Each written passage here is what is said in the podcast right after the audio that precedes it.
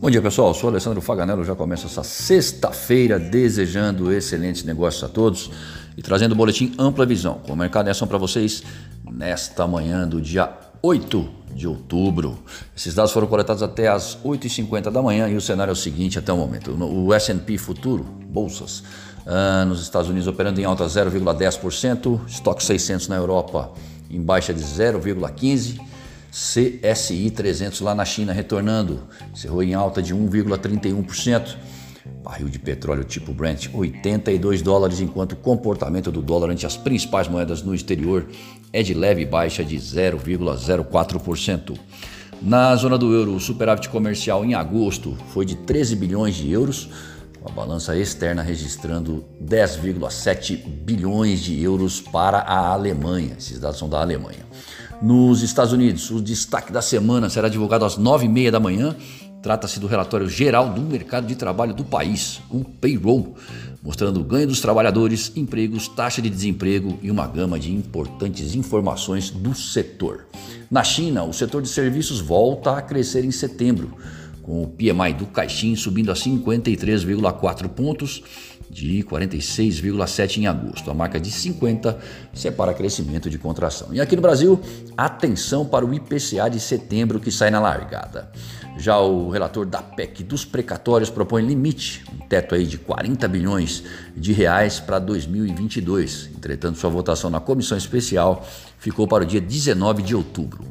O Paulo Guedes participa de evento virtual no Itaú às 12 horas, o Bruno Funchal em outro do Bradesco às 15 e o Campos Neto da palestra em evento do Itaú BBA entre 14 e 15 horas. Bom, se ontem as notícias se desenhavam para uma maior disposição a risco e tudo mudou após a divulgação dos pedidos de seguro-desemprego nos Estados Unidos, então hoje é melhor esperar pelo relatório geral do mercado de trabalho por lá. O payroll tende a mostrar crescimento nos empregos em setembro na comparação com agosto. O documento é primordial para os planos do Banco Central americano em reduzir gradualmente suas compras de ativos, seja em novembro ou em dezembro, melhor o segundo para os emergentes. O presidente do Federal Reserve, Jerome Powell, havia dito que seria necessário um relatório de emprego razoavelmente bom para que a instituição coloque o chamado tapering em prática, o que significa dizer que a postura deve ser de cautela até a divulgação às 9h30. Uma leitura forte de recuperação no setor de trabalho pode pressionar as moedas emergentes. Já o inverso sugere alívio para o dia. A conferir. Mas nem só de exterior vivemos, temos também as nossas próprias mazelas. E a inflação em alta aqui como lá fora é uma delas. Portanto, atenção para o IPCA de setembro. Como todos sabemos, inflação alta, menor disposição em gastar por parte dos consumidores e crescimento econômico menor. O dólar alto também contribui para os riscos inflacionários e o Banco Central precisa estar atento a isso.